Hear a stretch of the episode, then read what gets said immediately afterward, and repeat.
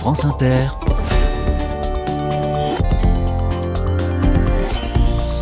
Dorothée Barba. Bonjour à toutes, bonjour à tous. Cinquième et dernier jour consacré à la fine fleur des carnets de campagne. Mes invités préférés de 2023 en ce début 2024 pour savoir comment progressent leurs projets. Aujourd'hui, nous sommes dans les Yvelines et en Seine-Maritime. Dans les Yvelines, une association qui met dans, qui met dans des pots de confiture son combat pour la planète et pour l'emploi des personnes fragiles.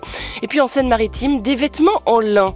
Disons-le, ce n'est pas un textile massivement présent dans les garde-robes et pourtant, la France est le premier producteur mondial de lin. L'aberration, c'est que la quasi-totalité des fleurs de lin qui poussent en France partent ensuite en Asie pour être transformées. La parole est à une chef d'entreprise qui entend relocaliser. Soyez les bienvenus. Carnet de campagne, le journal des solutions. La solidarité, c'est comme la confiture, il en suffit d'un peu pour donner du goût, redonner le goût du travail, en l'occurrence à des personnes éloignées de l'emploi. Voici une association qui fabrique des confitures, notamment, et qui en fait un support d'insertion. Bon et rebond, c'est le nom de cet assaut basé à Rambouillet dans les Yvelines. Bonjour Pierre Rouche. Bonjour Dorothée.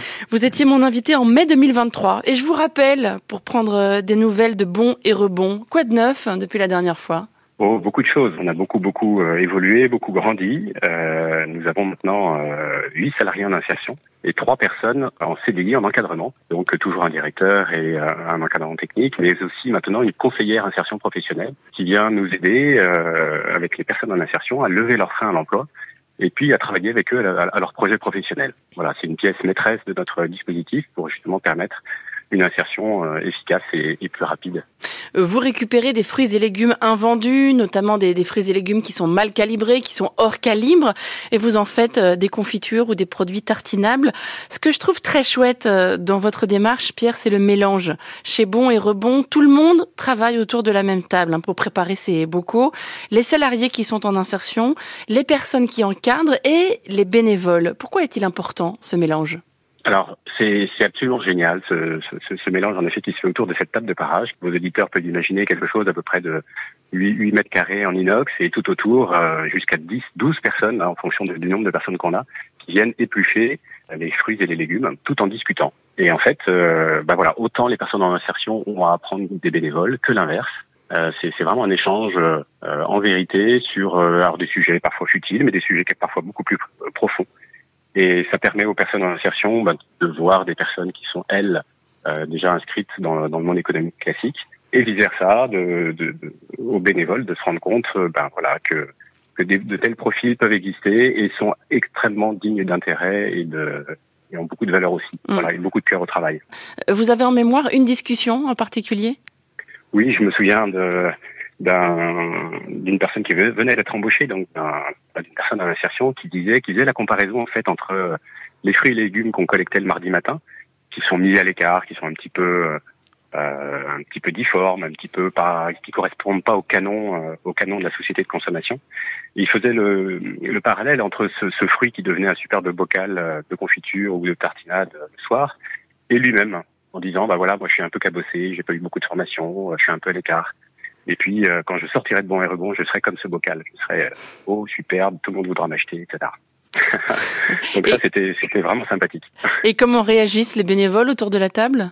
Eh bien, ils sont ils sont ils sont heureux, ils sont à l'écoute, ils sont euh, enthousiasmés par cette ce dynamisme, cette cette volonté de d'avancer, mm. même si ça fait pour certains quelquefois dix ans qu'ils n'ont pas travaillé, ou ils peuvent sortir aussi de, de, de difficultés comme euh, des, des, moments de prison ou des, des moments de grande solitude. Voilà. Mm. Est-ce que vous avez besoin de plus de bénévoles d'ailleurs chez Bon et Rebond? Alors on a toujours besoin de bénévoles parce qu'en fait euh, voilà les bénévoles tournent. On n'est pas du tout euh, sur des obligations hebdomadaires. Quand on est en cuisine, ça peut être quelque chose de ponctuel. Et puis on, on demande aussi de, de l'aide sur euh, certains autres sujets comme l'accompagnement au projet. On cherche aussi des personnes qui vont pouvoir nous aider sur le plan administratif, sur euh, des choses un petit peu plus pointues pour la révision de notre plan HACCP, etc. etc. Et donc en fait on a toujours besoin de bénévoles, oui. Bon et Rebond a aussi besoin d'une nouvelle maison, je crois, à Pierre. Exact, oui, vous avez tout compris. Euh, en fait, nous sommes dans une superbe usine qui a fermé maintenant il y a 15 ans, donc c'est un peu comme un tiers-lieu. Y a à peu près 35 entreprises dans cette usine-là, mais cette usine, malheureusement, va être remplacée par un autre bâtiment, sans doute un hôpital, dans deux ans. Donc ça veut dire que dans deux ans, notre superbe cuisine de 200 mètres carrés ben, va devoir être déplacée quelque part autour de Rambouillet le plus près de Rambouillet possible, le plus près de la gare, parce qu'en fait, euh, voilà, nos salariés, nos bénévoles sont généralement autour de Rambouillet. Et donc, en effet, je peux lancer un appel à tous ceux qui nous écoutent euh, pour des locaux euh, autour de Rambouillet, entre 300 et 500 mètres carrés. Pas obligatoirement avec une cuisine, hein, puisque notre cuisine, on l'a déjà, donc il suffit de la, transporter. Voilà, on a juste besoin d'eau et de, et de et puis une, une vaste zone au sol qui nous permettra d'implanter notre nouvelle cuisine. Mmh. Et d'un tarif associatif aussi. Exactement, vous avez, oui, oui, c'est ça. vous avez bien compris. En effet, un tarif associatif parce que notre objectif est, est vraiment l'insertion. On est à but non lucratif. Euh, on veut juste effacer nos frais. Euh, on ne veut pas faire du tout de, de bénéfices, de marge, de je ne sais quoi. Mais pour ça, il faut en effet que tous nos, nos frais soient contenus. Voilà, on lance un appel aujourd'hui. La dernière fois que vous êtes passé dans l'émission, je crois que ça a pas mal marché pour vendre euh, des confitures, non? Oui, oui, oui. Alors pour produire déjà, hein, parce qu'on a dépassé les 68 000 euh, pots de confiture fabriqués en deux ans. Ah ouais? Euh, et les ventes à Noël, en effet, ont explosé. On est, on est sur des, chiffres d'affaires euh, près du double de, de l'an dernier. Donc c'est vraiment quelque chose qui, qui fonctionne bien et c'est extrêmement agréable de voir pendant les marchés des clients qui arrivent en disant non, j'ai pas besoin de savoir ce que c'est que bon et rebond, je connais déjà. Par contre, donnez-moi 10 de ça, 10 de ça, 10 de ça et qui repartent avec des avec des cabas pleins en épatant un petit peu les nouveaux clients qui sont là, mais dis donc, ils sont ils sont fans. Et oui, ils sont fans. Votre parcours à vous est étonnant, euh, Pierre Rouche. Vous étiez ingénieur euh, dans une grosse entreprise internationale, entreprise américaine. Vous avez tout plaqué pour faire des confitures. Et c'est un choix qui a été le fruit d'une longue réflexion. Hein. Vous aviez envie de lutter à la fois contre l'exclusion et contre le gaspillage alimentaire. Est-ce que la motivation a bougé depuis? Ce sont toujours les, les mêmes axes? Alors, ce sont toujours les mêmes axes. Oui, oui, tout à fait c'est vraiment euh, les, deux, enjeux qui sont importants pour moi, en effet, dans le monde, c'est le gaspillage et puis c'est euh, l'accueil des, des, personnes dans des situations de fragilité, en fait, hein, quelle qu'elle soit, que ce soit le handicap ou que ce soit en effet euh, des problématiques d'emploi ou de, ou de frein, de frein à l'emploi. voilà. Alors, je, je, ne réfléchis pas encore à ce que sera le complément à bon et rebond ou l'après bon et rebond. Pour l'instant, on est vraiment en plein développement, donc on a donc 11 salariés, comme je vous le disais tout à l'heure. On a l'objectif de passer à 15, y compris les trois personnes euh, en encadrement. Donc c'est déjà un beau défi. Et puis on a aussi donc ce projet de changement de local, qui est mmh. aussi un défi important dans les, dans les deux années à venir. Et du côté de l'approvisionnement, comment ça se passe? Est-ce que vous avez besoin de plus de, de maraîchers partenaires, par exemple? Alors oui, on a toujours besoin. En fait, on a à peu près 50% qui proviennent de maraîchers, 50% qui viennent de magasins ou de grossistes en fruits et légumes. On est bien entendu toujours preneur pour la bonne et simple raison qu'en fait, euh, ben, on transforme de plus en plus. Et puis, on a toujours euh, notre entre guillemets notre soupape de sécurité, hein, parce qu'on a un gros partenariat avec les Restos du Cœur. C'est-à-dire que tous les fruits et légumes qu'on ne consomme pas, enfin qu'on n'utilise pas pour faire des confitures, soit parce qu'il y en a trop dans un même euh, dans une même espèce, soit parce qu'on n'a pas de recette, ben on les donne en fait euh, au Resto du Cœur. Voilà, l'association euh, s'appelle Bon et Rebond. Bon B-O-N parce que vous faites euh, de bonnes choses et le rebond s'écrit avec un D à la fin. Il s'agit de rebondir pour trouver le, chemin de l'emploi. Association basée à, Rambouillet en région parisienne. Merci beaucoup Pierre Rouche. Merci Dorothée. Et je vous souhaite une excellente année 2024. Merci, oui, à vous tous aussi et à l'équipe. À bientôt. France Inter Carnet de campagne. Il y a des fleurs bleues dans la fine fleur, des carnets, des fleurs de lin qui poussent en Normandie. Bonjour Pauline Beuzelin. Bonjour Dorothée. Vous étiez mon invitée en juin dernier, créatrice de l'entreprise Mi-Juin, ainsi baptisée parce que c'est la période de floraison du lin, hein, justement la, mi-juin. Vous êtes basée à, à Malonnet, en Seine-Maritime, et je voulais qu'on vous entende à nouveau parce que c'est une initiative vraiment remarquable à mon sens. Vous avez l'ambition de relocaliser le lin. Alors on va commencer par le constat, s'il vous plaît, un rappel des faits. Quand j'achète en France un vêtement en lin, il a en général fait un très grand voyage, Pauline. Et ouais, complètement. Et c'est ça qui est un petit peu dommage parce que le lin, on a 85% de la production sur le littoral de la Manche. La France, c'est le premier producteur mondial de lin, euh, mais on l'exporte en Chine ou en Inde pour les étapes de transformation que sont euh, la filature, le tissage, la confection, et ensuite ils reviennent euh, bah, sur sur notre territoire. Donc donc c'est un peu ça le, le, grand paradoxe du lin et la grande aberration du lin parce qu'à la base c'est une fibre bah, bien plus écologique que le coton parce que elle n'a pas besoin d'eau euh, pour euh, pour grandir. Donc c'est c'est ce qui en fait sa grande force. Mais euh, le fait qu'on l'envoie au bout du monde, bah ça ça retire beaucoup de, sa grandeur. Quoi. Mmh. Et vous, dans tout ça, mi-juin, c'est un atelier de confection en circuit court, donc qui s'appuie hein, sur ces fleurs de lin qui poussent en Normandie. Vous travaillez sur place du lin qui pousse sur place, tout simplement. Ouais, complètement. En fait, le, le, projet, il est vraiment né de la relocalisation de filatures euh, sur le territoire français, parce que du coup, c'était l'élément manquant. En fait, c'était les premiers euh, qui ont été euh, délocalisés, les filatures. et le fait qu'il y ait des filatures qui soient revenues en France, ça permettait de refaire un circuit court sur le lin. Alors, c'est encore même pas 1% de la production mondiale qui reste qui reste en local, mais en tout cas, c'est vraiment ce ce qu'on a voulu, enfin dans quoi on a voulu s'intégrer et essayer de revaloriser toute cette filière en circuit court qui est en train de revenir. Vous êtes installé dans une ancienne friche hein, textile, donc dans, dans, ce qui incarne le passé de votre industrie finalement. Complètement, c'est vraiment, euh, faut imaginer euh, les briques rouges et les, les sheds euh, comme comme on voit beaucoup dans le nord de la France. Donc on s'est installé dans cette ancienne friche avec d'autres artisans qui font eux d'autres activités. et le grand avantage aussi, c'est qu'on peut pousser les murs petit à petit et on va pouvoir agrandir notre atelier. Le fait d'être dans une ancienne friche où il y a de l'espace, mais mais oui complètement, ça fait ça fait écho à l'histoire. Voilà, vous le disiez, c'est un tout petit pourcentage encore. C'est une goutte d'eau dans l'océan du lin finalement ce que vous faites vous chez Mi Juin.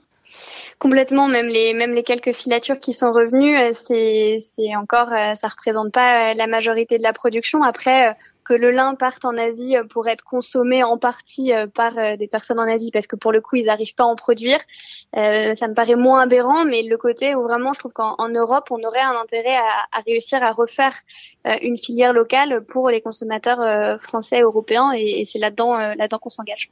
Votre passage dans les carnets de campagne vous a-t-il aidé au fait? Alors complètement, parce qu'on croise encore euh, des personnes euh, quand on est euh, dans des salons, dans des événements, qui nous disent ah mais je vous ai entendu dans les carnets de campagne. Donc oui oui complètement un grand merci à vous et à toute l'équipe parce que c'était ça nous a ça nous a complètement aidé à accélérer, à développer bah, la partie parce qu'on a deux activités. On vend à la fois aux entreprises, aux marques de la confection à façon, mais on a aussi notre propre marque qu'on vend sur notre site mijuin.fr et c'est cette partie-là du coup qui a été bah, très impactée par notre passage dans les carnets de campagne. Qu'est-ce qu'on peut vous souhaiter pour 2024, Pauline Beuzelin eh ben, qu'on arrive à bien agrandir comme on a prévu. On va vraiment faire euh, des phases d'agrandissement, y aller euh, pas à pas et euh, essayer de ne pas prendre trop de risques, mais, mais développer petit à petit au fur et à mesure notre atelier pour un jour peut-être atteindre les 300 mètres carrés. donc là, on a grandi étape par étape et puis on veut développer à la fois notre marque et à la fois la confection à façon, développer nos capacités de production et, et à l'échelle de la filière, faire grandir euh, cette, euh, cette filière en circuit court. Euh, on a aussi le chanvre qui va bientôt pouvoir être transformé dans la même filière que le lin, dans les mêmes teillages, les mêmes filatures. Donc vraiment dans toute cette chaîne de valeur. le, le, chanvre, on y croit beaucoup aussi parce que ça va permettre de, de diversifier les cultures et du coup de, de minimiser les risques euh, d'aléas climatiques. Donc c'est vraiment très très intéressant aussi et, et on croit beaucoup euh, au développement du chanvre. Hum. Votre activité, pour en revenir au lin, euh, c'est le passage d'une fleur, une fleur bleue qui pousse en juin, on le disait, à, à une chemise par exemple. Quelle est votre étape euh, préférée, Pauline, dans, dans ce grand bah, dispositif? Bah Nous, c'est, c'est, on fait la confection. Donc nous, on reçoit vraiment les rouleaux de tissu et on a des machines à coudre industrielles donc on est vraiment sur l'assemblage et la création des produits en, en bout de chaîne de valeur. Euh, parce que je trouve assez impressionnant, c'est euh, l'étape juste après le champ, c'est l'étape de teillage. C'est là où arrivent les tiges de lin et bientôt aussi les tiges de chanvre. Et du coup, on voit le passage de tige à ce qu'on va appeler un ruban à la fin du teillage, qui va du coup, en fait, on va obtenir plutôt la, la filasse, la fibre longue, euh, qui elle va permettre de faire du fil derrière. Mais cette étape de teillage, elle est, d'ailleurs, on peut les visiter, on peut les teillages aussi. Si certains vont en Normandie en vacances, je pense qu'il y, y, a souvent des visites, notamment il y a des périodes où il y a pas mal de festival sur le lin où on peut aller visiter un teillage et c'est hyper intéressant parce que on voit la transformation de la plante. Et ça, c'est la seule étape qui est, qui est restée beaucoup en France parce que euh, bah, c'était trop compliqué d'envoyer des balles de lin immenses euh, dans des conteneurs en Chine. Mmh. Donc c'est après le teillage, malheureusement, qu'en général le lin part. Et, euh, et, voilà. Et du coup, faut être un peu conscient de ça quand on achète un produit en lin, se dire euh, bon, est-ce que j'ai envie de, de soutenir euh, cet excès de mondialisation ou est-ce que j'ai envie d'aller m'engager pour, euh, pour une filière en circuit court qui fait beaucoup de sens à la fois sur le plan environnemental et social. Ça s'appelle Mi-Juin et c'est une entreprise euh, basée à Malonnet, tout près de Rouen, en Seine-Maritime. Merci beaucoup, Pauline Beuzelin. Merci Dorothée, merci beaucoup. Et tous mes voeux pour cette nouvelle année. ben vous aussi. Et sachez que les carnets de campagne seront dans le Cher la semaine prochaine avant de s'intéresser à la Nièvre. Et puis on filera en Bretagne en commençant par le Finistère et les Côtes d'Armor. Vos courriels sont les bienvenus pour signaler des initiatives dans ces départements. Le Cher, la Nièvre, le Finistère et les Côtes d'Armor. Merci à Alice Rouet et à Sophie Hoffman pour la préparation de cette émission, ainsi qu'à Célim Guéribi à la technique.